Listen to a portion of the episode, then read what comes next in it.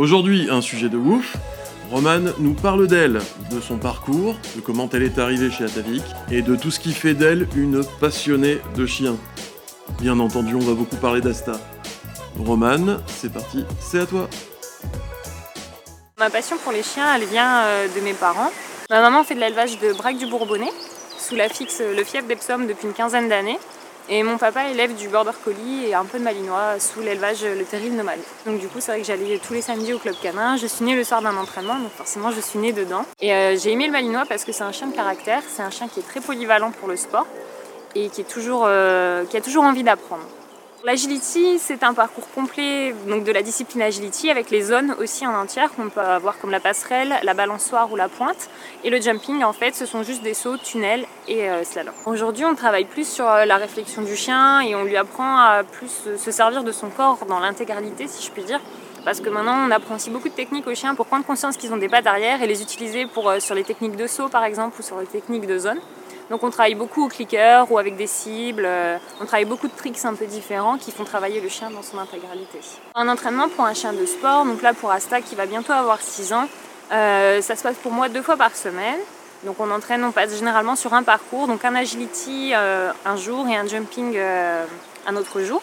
Et en fait, on passe le chien généralement deux ou trois fois sur le même parcours en reprenant certains enchaînements, par exemple, sur lesquels on a pu avoir des difficultés. J'ai commencé l'agility à l'âge de 9 ans en concours. Euh, je conduisais un braque du Bourbonnais, ensuite j'ai conduit la mère d'Asta et quand Asta est arrivée, j'ai continué à entraîner en agility. Et j'ai eu la chance de faire partie de l'équipe de France des bergers belges en 2017. Donc Asta a été nourrie au barf à ce moment-là. Mais on est parti en Allemagne pendant une semaine pour le championnat du monde et c'était compliqué d'emmener une semaine de viande forcément sans congélateur. C'est compliqué parce que ça se décongèle rapidement. On a beau acheter une glacière euh, qui garde le froid, c'est vraiment très compliqué. Donc j'ai préféré en fait me renseigner sur une marque d'aliments naturels. Et c'est comme ça que je suis tombée sur Atavik et que je me suis rendu compte que c'était une marque qui était à 20 km de chez moi. C'était moi ce que je recherchais et c'est comme ça que je suis devenue cliente Atavik.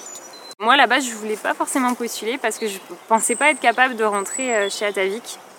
Et euh, j'ai quand même pris le pli de faire ma, lettre de motivation et mon CV, je l'ai envoyé et Nicolas Nolf m'a contacté deux jours après.